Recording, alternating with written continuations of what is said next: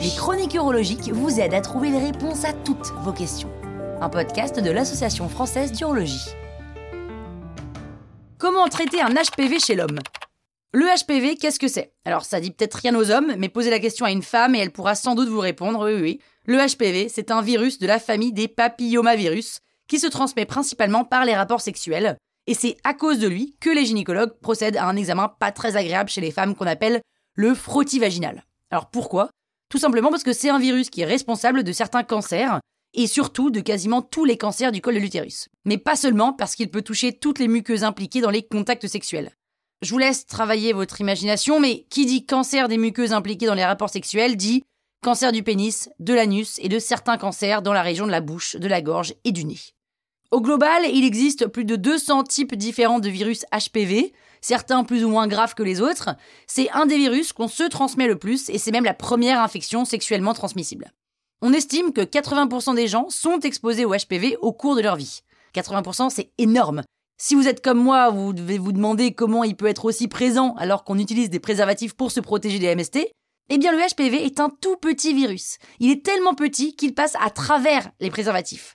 On peut même se le passer en partageant une serviette de bain ou en se prêtant des vêtements. Il suffit d'une toute petite lésion pour qu'il infecte la muqueuse. Heureusement, dans la plupart des cas, on est porteur du HPV, mais il ne se déclare pas ou alors le corps s'en débarrasse de lui-même.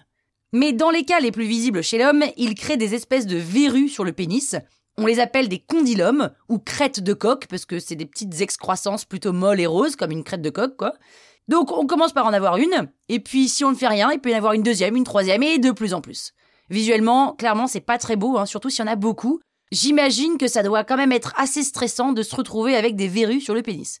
Pour les traiter, on utilise des crèmes qu'on applique trois fois par semaine pendant 5 à 6 semaines. Alors je sais, c'est fastidieux et long, hein, mais c'est essentiel, et bien sûr, pendant ce temps, pas de rapport sexuel évident. Je sais, ça aussi, ça peut être long, mais c'est essentiel. Et si les condylomes sont résistants, ou trop nombreux, on peut parfois les détruire en les brûlant à l'aide d'une aiguille électrique, comme font parfois les dermatos sur les verrues plantaires. Si vous développez non pas les verrues dont on vient de parler, mais des lésions qui ressemblent à des petites plaques rouges ou marron sur la peau, il peut s'agir de lésions précancéreuses liées au HPV. Alors elles se voient assez bien et elles se traitent en les retirant soit en étant électrocoagulées, soit en étant retirées chirurgicalement. Mais n'attendez pas trop avant de consulter parce que ça c'est des lésions qui peuvent évoluer vers un cancer du pénis. Si le HPV est aussi fréquent et que ses conséquences peuvent être graves, pourquoi il n'y a pas de vaccin? Eh bien, il y en a un, justement. D'ailleurs, certains pays comme l'Australie le pratiquent depuis longtemps avec de très bons résultats puisqu'ils ont fait disparaître les cas de cancer du pénis et qu'ils ont fait baisser de 80% les cas de condylome, c'est-à-dire ces verrues en forme de crête de coq.